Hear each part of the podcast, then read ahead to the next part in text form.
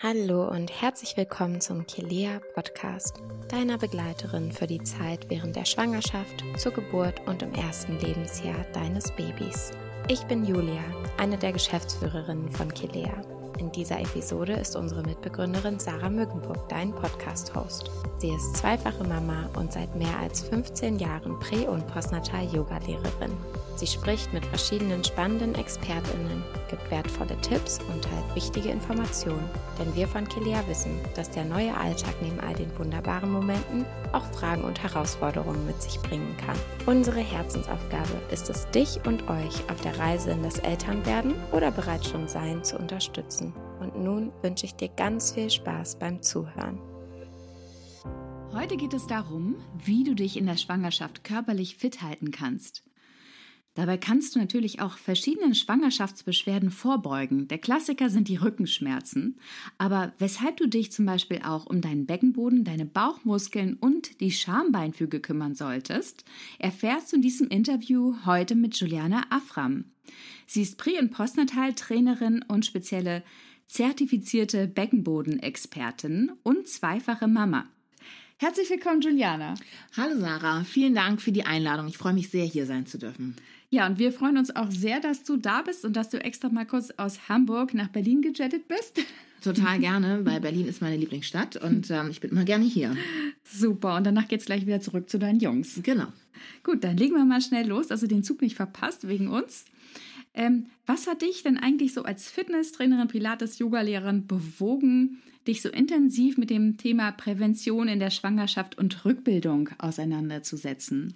Das ist eigentlich aus meinen eigenen Schwangerschaften heraus entstanden. Ich hatte zwei etwas kompliziertere Schwangerschaften und ähm, habe die Tipps, die man als sportliche Frau eben bekommt, ähm, die waren nicht immer brauchbar und äh, es gibt so viele unterschiedliche Informationen, die auch nicht immer unbedingt gut sind. Und da habe ich beschlossen, mich einfach selbst mehr mit dem Thema auseinanderzusetzen. Und ähm, da wir in Hamburg eben auch eine Physiotherapie- und Osteopathiepraxis haben und viele Sportlerinnen betreuen, war das eine logische Konsequenz für mich. Mhm. Und wie kannst du deine persönliche Geschichte nutzen, sodass du den Frauen dadurch auch besser helfen kannst? Ähm, ich habe einfach in meiner ersten Schwangerschaft ähm, viel durchgemacht, einmal mit Gebärmutterhalsverkürzung und ich war lange Zeit im Krankenhaus, habe gelegen und dann geht es eben einmal natürlich auch um das Körperliche, aber eben auch so um die Psyche, die natürlich sehr beansprucht wird, wenn man dann so eingeschränkt ist. Ich hatte in der zweiten Schwangerschaft oder in der nach der zweiten Schwangerschaft eben selber starke Probleme mit dem Becken. Ich hatte einen Symphysenanriss und ähm, eine Rektusdiastase und habe einfach am eigenen Körper sehr viel Erfahrung sammeln dürfen und ähm, möchte eben den Frauen jetzt weitergeben oder sie darin unterstützen, möglichst gut wieder zu einer starken Körpermitte zurückzukommen. Und du bist ja schon immer auch eine sehr sportliche Frau gewesen. Das heißt also nicht, dass der Sport einen dafür äh, davor schützt, sondern Nein. man muss einfach verschiedene Sachen wissen. Richtig, genau. Das ist eben ganz wichtig. Es waren auch alle ganz erstaunt und sagten, oh, du bist doch super sportlich. Und ja, ich bin super sportlich. Aber ähm, Faktoren wie das Bindegewebe, also also genetische Faktoren, mhm. Bewegung an sich, die Beckenstellung, wie ist das Becken beschaffen an sich und natürlich dann auch die Belastungen, die man so im Alltag ähm, hat. Gerade wenn man schon ein Kind oder mehrere Kinder hat, dann ist das natürlich eben, können das auch Faktoren sein, mhm. ähm, die zu einer starken Belastung führen eben in der Schwangerschaft. Ja, kannst du denn vielleicht erstmal was dazu sagen, was für ein Sport sich in der Schwangerschaft empfiehlt, wie viel Sport man machen darf oder sollte und ja, was da sinnvoll ist? Also grundsätzlich sagt man oder heutzutage, und da bin ich sehr froh drum, dass ähm, es gibt ja das American College of Obstetricians und Gynecologists und das ist so ein übergeordneter Leitfaden und ähm, die haben den modernisiert, muss man wirklich sagen. Und das Schöne ist, dass man wirklich oder dass da jetzt mittlerweile auch wirklich drin steht, dass man Sport eigentlich, wenn man sich gut fühlt, gesund ist, keine Risikoschwangerschaft hat, ähm, vom ersten Tag an der Schwangerschaft bis zum Ende der Schwangerschaft ausführen kann. Also sprich, man braucht, man hat ja noch häufig im Kopf, dass man die ersten zwölf Wochen einfach keinen Sport machen soll. Mhm. Ähm, und dem ist nicht so, weil es ist definitiv keine, ähm, es gibt keinen Zusammenhang zwischen einer Fehlgeburt und sportlichen Aktivitäten mhm. in den ersten drei Monaten. Und das finde ich eben sehr positiv, weil sich viele Frauen, die eben sehr sportlich sind, immer Sorgen gemacht haben. Und ähm, ja, deswegen Sport von Anfang an. Und es heißt so, dass man Cardio-Training und auch leichtes Krafttraining zwischen 20 und 30 Minuten pro Tag ausführen kann. Das gerne auch fünf bis sieben Mal die Woche. Ah, okay.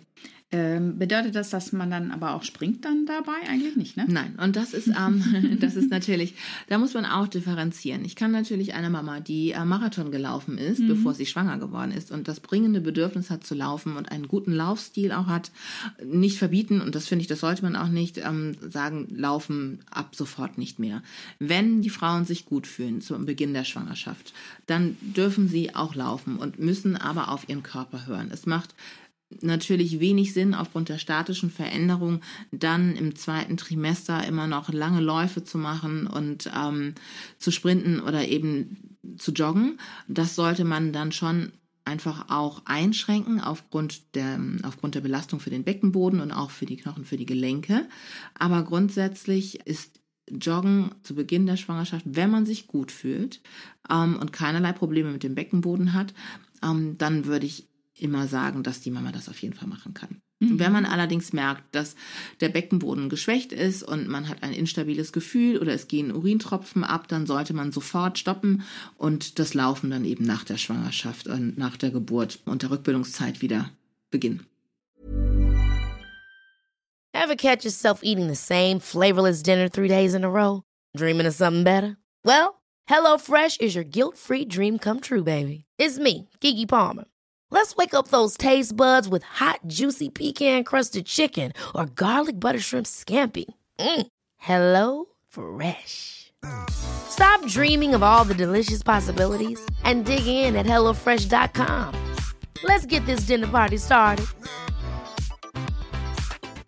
Many of us have those stubborn pounds that seem impossible to lose, no matter how good we eat or how hard we work out. My solution is PlushCare PlushCare is a leading telehealth provider with doctors who are there for you day and night to partner with you in your weight loss journey. They can prescribe FDA-approved weight loss medications like Wagovi and Zepbound for those who qualify. Plus, they accept most insurance plans. To get started, visit plushcare.com slash weight loss. That's plushcare.com slash weight loss. Also das ist individuell ganz absolut. verschieden. Genau, absolut. Also man sollte auf gar keinen Fall beginnen mit dem Joggen. Wenn man vorher nicht gejoggt hat vor der Schwangerschaft, sollte man auf gar keinen Fall ähm, in der Schwangerschaft das äh, damit anfangen. Und ähm, Sportarten grundsätzlich, wo man viel springen muss und hüpfen muss, ähm, Kontaktsportarten, das würde ich auf jeden Fall oder das ist auf jeden Fall kontra, kontraproduktiv. Das sollte man auf gar keinen Fall machen. Hm. Genau. Oder so Sportarten mit Verletzungsgefahr, vielleicht wie Reiten oder so, ne? Ja, genau. Reiten zum Beispiel oder Kampfsportarten, mhm. das ist natürlich auch etwas, was dann auch schon sehr gefährlich sein kann. Mhm. Und äh, wie siehst du das? Also wenn ich vorher Sport gemacht habe, kann ich loslegen oder sollte ich da vorher das nochmal trotzdem abklären auf jeden Fall? Ich würde immer zur eigenen Sicherheit nochmal mit einer Hebamme, sofern ich dann eine habe, oder mit meinem Frauenarzt absprechen. Wobei ich auch immer sagen muss, Frauenärzte sind eben nicht geschult oder haben kein sportwissenschaftliches Verständnis und auch eben nicht das funktionelle Verständnis, wenn es um Bewegung geht. Ähm, und ähm, die können das manchmal gar nicht so genau einschätzen. So, das ist eben auch, weil sie nicht darin geschult sind und weil es eigentlich nicht deren Expertise ist. Ne? Mhm. Jetzt haben wir ja eher so ein bisschen ähm, über sehr sportliche Frauen mhm. gesprochen, die vielleicht vorher schon gejoggt haben oder überhaupt ja sehr mhm. sportlich waren. Äh, manchmal ist es ja auch so gerade am Beginn der Schwangerschaft, dass man sich eher so ein bisschen träge und energielos fühlt. Also vielleicht möchte ich ja tatsächlich viel lieber auf dem Sofa liegen und äh, mich ausruhen. Was gibt es denn für Gründe dafür, die bequeme Couch zu verlassen und wie kann man sich motivieren, trotzdem Sport zu machen? Also ich finde ja, gerade in der Schwangerschaft darf man auch gerne mal sich auf die bequeme Couch Ausschlägen. Aber grundsätzlich, Sport hat eben diverse positive Einflüsse auf den Körper und einfach auch auf die Psyche. Das ist erwiesen. Ähm, auf das Herz-Kreislauf-System wirkt sich das natürlich positiv aus und dementsprechend auch auf das Baby, auf die Sauerstoffversorgung. Und ähm, natürlich kann man damit auch seinen Geburts- oder sein, sein Gewicht während der Schwangerschaft hervorragend regulieren. Und das ist eben auch ein ganz wichtiger Faktor, dass man, ähm, klar, wir nehmen alle zu, das ist in Ordnung. Und ich habe auch gerne Kuchen gegessen, aber, aber trotzdem ist Bewegung natürlich positiv zu bewerten. Und das sollte man auf jeden Fall, sollte man auf jeden Fall tun. Ja, und das ist ja auch eine sehr gute Geburtsvorbereitung, ne? Genau. Mhm. Und gibt es auch ein zu viel oder irgendwas, was man wirklich nicht tun sollte? Ja, es gibt immer ein zu viel. Und natürlich dann, klar, wenn einem schwindlig wird oder ähm, eine gute Regel ist ja auch, dass man, wenn man Sport betreibt, dass man sich unterhalten kann dabei. Also dass man wirklich, dass man nicht zu sehr außer Atem ist und nicht ähm, und nicht keucht oder dass einem irgendwie schwarze Punkte vor den Augen tanzen. Ähm, das sollte auf gar keinen Fall passieren. Oder wenn man Schmerzen im Beckenbereich fühlt oder wenn es zu Blutung kommt. Das sind absolute Kontraindikationen, wo man mit dem, mit dem Sport auch sofort aufhören sollte. Und ähm, ich finde immer, dass man, wenn man sehr sportlich ist und eben auch, es gibt viele Frauen, die Krafttraining oder CrossFit sowas auch machen, die müssen wissen, wie man die Übung modifiziert und anpasst an den jeweiligen Zustand in der Schwangerschaft. Und dann spricht auch nichts gegen solche Sportarten. Wenn man aber natürlich immer über das Maß hinaus möchte und versucht, neue Rekorde aufzustellen, dann ist das definitiv kontraproduktiv in der Schwangerschaft. Ich habe neulich erst so auf Social Media solche Videos gesehen von hochschwangeren Frauen, die so sehr schwere Gewichte so hochhiefen. Das hat mir so ein bisschen Angst eingeflößt, muss ich sagen. Ja, das, ähm, die Videos habe ich, glaube ich, die habe ich auch gesehen. ähm, die gingen viral. Und ähm, man muss dazu sagen, die Frau ist natürlich CrossFit erprobt und ich sah auch da noch ein zweites, größeres, schon größeres Kind rumlaufen. Mhm. Ähm, und sie beschreibt ja selbst, dass sie das während der ersten Schwangerschaft auch so betrieben hat und dass es ihr hervorragend damit ging. Mhm. So, das ist natürlich auch hier wieder individuell. Ich persönlich würde das keiner ähm, Frau empfehlen, ähm, so schwere Gewichte während der fortschreitenden Schwangerschaft einfach zu, ähm, zu bewegen, mhm. weil es wahnsinnig viel Belastung für die Gelenke ist, fürs Becken vor allen Dingen auch. Natürlich, wenn jemand eine gute Muskulatur hat, kann der natürlich was anderes bewegen als mhm. eine Frau, die nur unregelmäßig Sport macht oder grundsätzlich nur zum Yoga geht oder Pilates und die Krafttraining. Mhm. Also das muss man dann schon differenzieren, aber dieses höher, schneller, weiter ist auf gar keinen Fall zu empfehlen. Mhm. Okay. Na, wir haben ja auch jetzt äh, wirklich schöne ähm, Fitnessübungen in der App, die du gemacht hast ja. mit einigen Schwangeren und äh, die ja wirklich nur mit dem Eigengewicht ähm, arbeiten mhm. und äh, wo man auch nicht zu sehr aus der Puste kommt, aber die wirklich die mhm. Körpermitte auch so stärken. Ne? Genau, die die Körpermitte auf funktionelle Art und Weise stärken. Und ähm, nochmal ganz kurz, es spricht eigentlich nichts dagegen, aus der Puste zu kommen in mhm. der Schwangerschaft. Es darf Belastungsspitzen geben beim Sport. Ähm, auch das ist nicht kontraproduktiv kontraproduktiv, wenn man es dann gewohnt ist. So. Genau. Aber ja, Training der Körpermitte ist wegen in der Schwangerschaft ja eben auch ein großes und wichtiges Thema. Und ähm, hierzu muss man eben wissen, wie man die Körpermitte trainiert. Genau, also keine Sit-ups, keine geraden Bauchmuskeln trainieren. Genau, richtig. Mhm. Und auch dann zu sagen, ich trainiere ausschließlich die schrägen Bauchmuskeln, auch das ist nicht das Mittel der Wahl. Mhm. Das ähm, sind auch noch so alte Glaubenssätze, ja, ja. die äh, durch die Welt geistern, sondern es geht darum, das gesamte Muskelkorsett zu stärken, aber eben auch die Mamas auf die Geburt vorzubereiten, weil die Bauchmuskulatur ist letztendlich unter der Geburt dazu da, den Uterus in den Wehen zu unterstützen. Und es macht natürlich Sinn, dass man als werdende Mama weiß, wie man diese dann auch einsetzen soll. Absolut. So, jetzt kommen wir mal von diesen ganz sportlichen Sachen ähm, mhm. zu dem, wie kann ich mir denn in bestimmten Fällen helfen? Also wenn ich jetzt vielleicht nicht so viel Sport mache und ich leide aber über Rückenschmerzen, mhm. wie kann, oder wie kann ich den vorbeugen, auch ohne sportliche Übungen? Auch ohne sportliche Übung. Also sportliche Übungen wirken da manchmal schon Wunder, aber es müssen eben keine großartigen Workouts sein, sondern es hilft ja manchmal schon, wenn man sich dann auf die Seite legt mit einem Stillkissen oder dicken Kissen zwischen den Beinen und dann das obere Knie so ein bisschen vor und zurück schiebt, um das Becken und die Lendenwirbelsäule so ein bisschen zu mobilisieren. Ähm, man kann natürlich auch einen Beckengurt, wenn man Beckengürtelbeschwerden hat und ähm, das Gehen einem Mühe macht, kann man mit einem Beckengurt ähm, laufen, muss man allerdings gucken, dass man den nicht zu lange trägt. Also kurz vor der Geburt sollte der, sollte der Gurt eben dann nicht mehr getragen werden. Ähm, es gibt verschiedene Entlastungspositionen, die man einnehmen kann, wie die Kinderstellung aus dem Yoga zum Beispiel. Atemtechniken helfen. Also all das kann man eben dann auch, kann man dann eben auch machen. Mhm. Ja, sehr gut. Und darauf achten natürlich, wie man aufsteht und wie man sich hinlegt. Ne? Genau, richtig. Mhm. Okay. Ähm, auch ein Thema, äh, auf das viele erst wirklich in der Schwangerschaft so stoßen, ist ja der Beckenboden. Ja, wenn man sich vielleicht vorher noch gar nicht so viel damit beschäftigt hat und jetzt weiß man, also erstmal schon mit dem Gewicht äh, des Bauches, das drückt manchmal ganz schön. Man muss häufiger auf die Toilette gehen, ja. und ähm, ja, natürlich ist es auch wichtig, sich damit zu beschäftigen, weil äh, bei den meisten, bei der natürlichen Geburt, ist es ja auch der Weg des Kindes, ja, wie das Baby rauskommt. Was empfiehlst du denn da? Was kann man machen, um eben auch so eine Beckenbodenschwäche vorzubeugen, aber auch wirklich den Beckenboden gut auf die Geburt vorzubereiten, dass der jetzt nicht einfach nur total fest wird? Genau, und damit sprichst du auch schon was ganz Wichtiges an. Ähm, Beckenbodentraining das besteht ja aus vielen verschiedenen Komponenten. Und da geht es ja nicht nur um die, um die Kräftigung einmal und der Beckenboden besteht aus Muskeln, aber eben auch aus sehr viel Fasziengewebe. Und es gilt darum, die Faszien elastisch zu halten, beziehungsweise müssen die ja auch, haben die auch eine gewisse Stützfunktion. Ähm, es geht darum, dass der Beckenboden eben reflektorisch, also sprich schnell anspannen kann, wenn ich huste, niese, mhm. lache oder wenn ich meinen noch kleinen Kindern hinterherlaufen muss, die mhm. schon da sind. Ähm, insofern ist das immer ganz wichtig, dass man das differenziert, dass man nicht denkt, man spannt an und versucht, die Beckenbodenmuskeln so festzuhalten, wie es geht, mhm. weil das macht natürlich, macht den Beckenboden vielleicht kräftig, aber nur in einer Disziplin sozusagen. Und er muss aber noch vier andere können. Mhm. Ähm, das ist auch immer ein weites oder ein wichtiges Thema.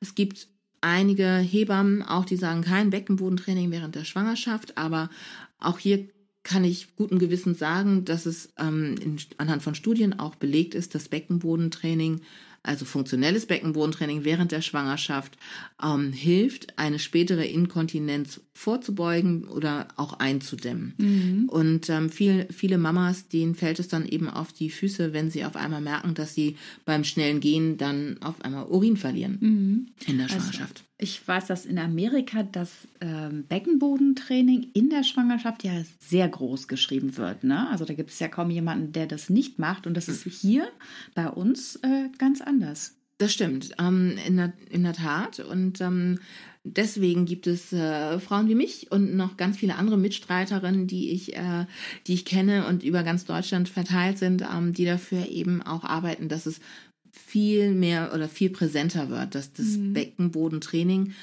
zu jeder Frau gehört, die geboren hat. Mhm. Und auch zu den Frauen, die eben nicht geboren haben. Ja. Mhm.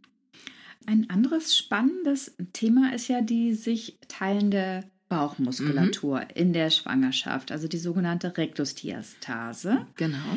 Wie entsteht die und wie lässt sich das verhindern, dass es zu sehr auseinanderklafft und, und man dann nachher Probleme bekommt? Mhm. Also man muss per se sagen, eine Rektusdiastase ist etwas ganz Natürliches. Es ist nicht, also man darf vor diesem Begriff nicht so viel Angst haben. Das finde ich immer ganz wichtig, weil das beschreibt eigentlich nur die natürliche Teilung der geraden Bauchmuskelstränge während der Schwangerschaft.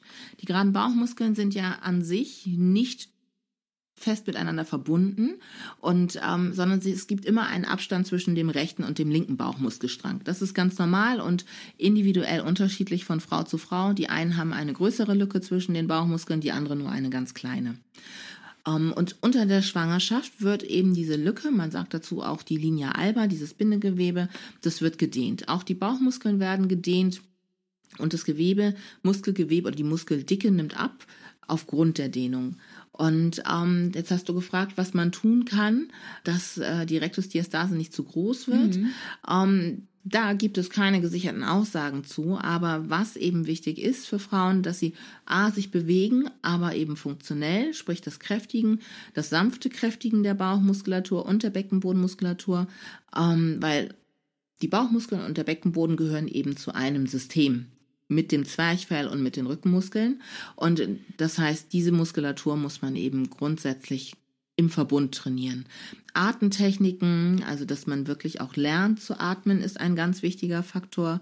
Man kann hervorragend ähm, Eigenmassage ja machen. Entschuldigung, das ist ja ganz interessant. Also über die Atmung kann ich steuern, dass äh, diese Muskulatur nicht so weit auseinander geht. Ich kann mir, wenn ich eine gute Atemtechnik habe, dann habe ich einen sehr flexiblen Brustkorb ähm, und einen sehr beweglichen Brustkorb. Was ist denn eine gute Atemtechnik? Wenn ich, man sagt dazu in, im Fachsprech, jetzt äh, geben wir mal ein bisschen an, heißt das kostoabdominale Atmung. Man kann auch sagen Rippenbauchatmung. Ja. Ganz simpel.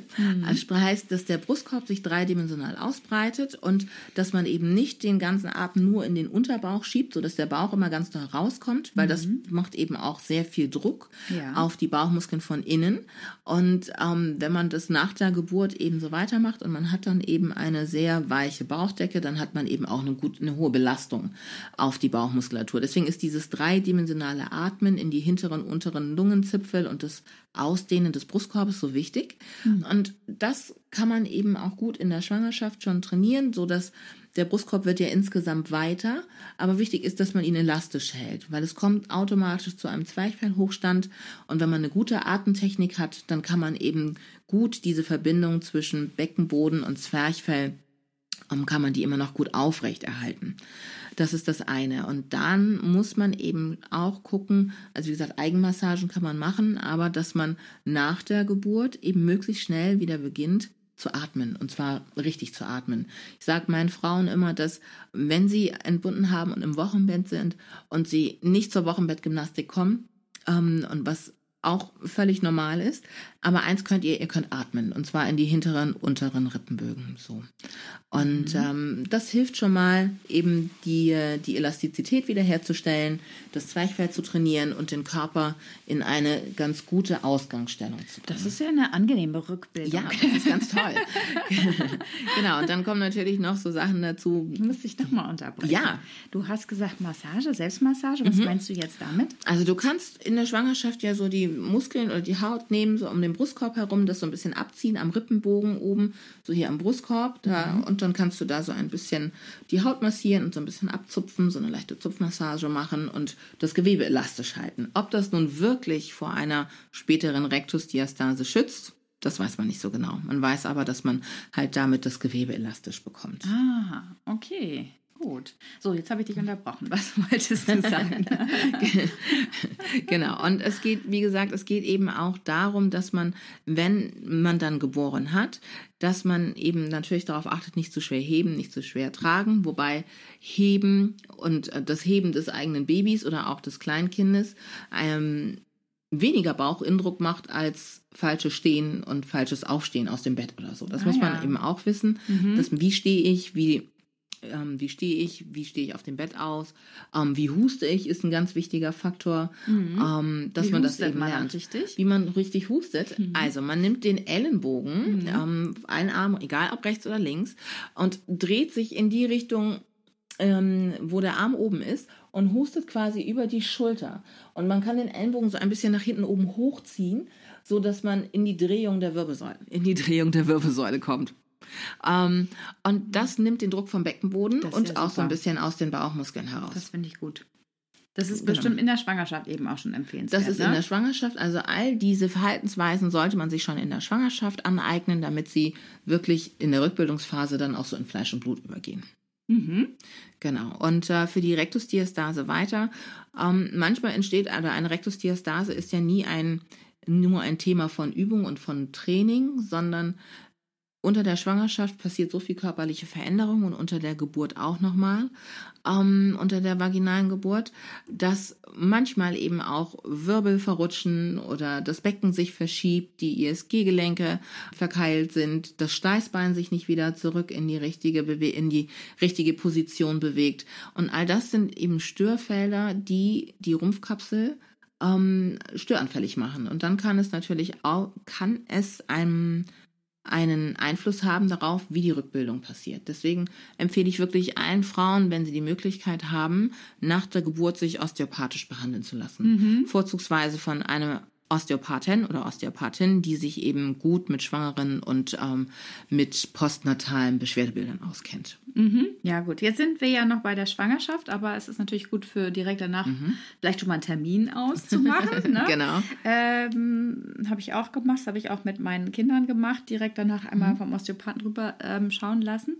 Ähm, jetzt zum Schluss wurde es etwas anatomisch und mhm. da fällt mir gerade ein ähm, dieser Symphysenschmerz. Also oh ja. der Schmerz der Schambeinfuge ist ja auch noch so eine ähm, klassische Geschichte, die man in der Schwangerschaft manchmal bekommt. Mhm. Kann man da auch irgendwas machen vorab?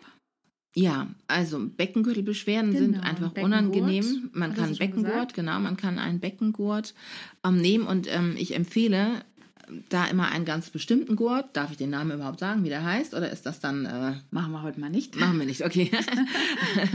schreibt mir gerne, schreibt mir eine Mail, wenn ihr das wissen wollt. ich empfehle da einen bestimmten Gurt und zwar, weil der eben ähm, sehr, der ist nicht zu locker und eben hat eine gewisse Festigkeit, die man mhm. ums Becken braucht. Und der Gurt, wenn man normalerweise zum Arzt geht und sagt, man hat so Beschwerden im Becken und äh, im Rücken oder ausstrahlend in die Leiste oder so, dann bekommt man meistens einen Gurt verschrieben und häufig sitzt der zu hoch. Und dann hilft dieser Gurt nicht, weil, und die Frauen sagen, hm, das bringt mir ja gar nichts, der muss halt relativ tief sitzen, direkt über dem Becken, über dem Schambein und über den, man sagt, Trochanterpunkten, so dass da das Becken ein bisschen komprimiert und man Stabilität bekommt und dann mhm. leistet der einem gute Hilfe. Ja, super. Das waren ja schon ganz, ganz, ganz viele Tipps. Hast du noch irgendeinen Spezialtipp für die Schwangerschaft? Für die Schwangerschaft an sich, wenn es um Sport geht. Also ich finde Sport so lange tun, solange man sich gut dabei fühlt und sich nicht überanstrengen. Also direkt und bis zur Geburt. Wenn man sich dabei gut fühlt, warum mhm. nicht? Ähm, und auf sein Innerstes hören. Der Körper mhm. sagt einem wirklich alles, was man braucht und ähm, was er kann. Und das nicht überpowern. Ja, super. Vielen, vielen Dank für all die vielen hilfreichen Tipps. Sehr gerne. Ich danke euch fürs Zuhören und danke für die Einladung, liebe ja, Sache. Danke. Tschüss. Das war eine neue Folge des Kelea Podcasts, deiner Begleiterin während der Schwangerschaft, zur Geburt und im ersten Lebensjahr deines Babys. Es ist so schön, dass wir dich begleiten dürfen und wir würden uns unglaublich freuen, wenn du uns weiterempfiehlst. Wenn dir diese Folge gefallen hat, abonniere gerne unseren Podcast und hinterlasse uns eine 5-Sterne-Bewertung auf der Podcast-Plattform deiner Wahl. Hast du Feedback, Wünsche und Themenvorschläge, darfst du uns diese gern per Mail an podcast.kilea.de schicken. Unsere umfassenden Kurse zur Geburtsvorbereitung, Rückbildung, Babymassage und viel mehr, wertvolle Tipps und interessante Informationen findest du in der Kilea Schwangerschafts- und in der Kilea Mama App. Du findest uns auch auf allen gängigen Social-Media-Plattformen. Die Links dazu sind in den Show Notes. Bis zum nächsten Mal, wir freuen uns auf dich. Von Herzen, deine Julia und das gesamte Kilea-Team.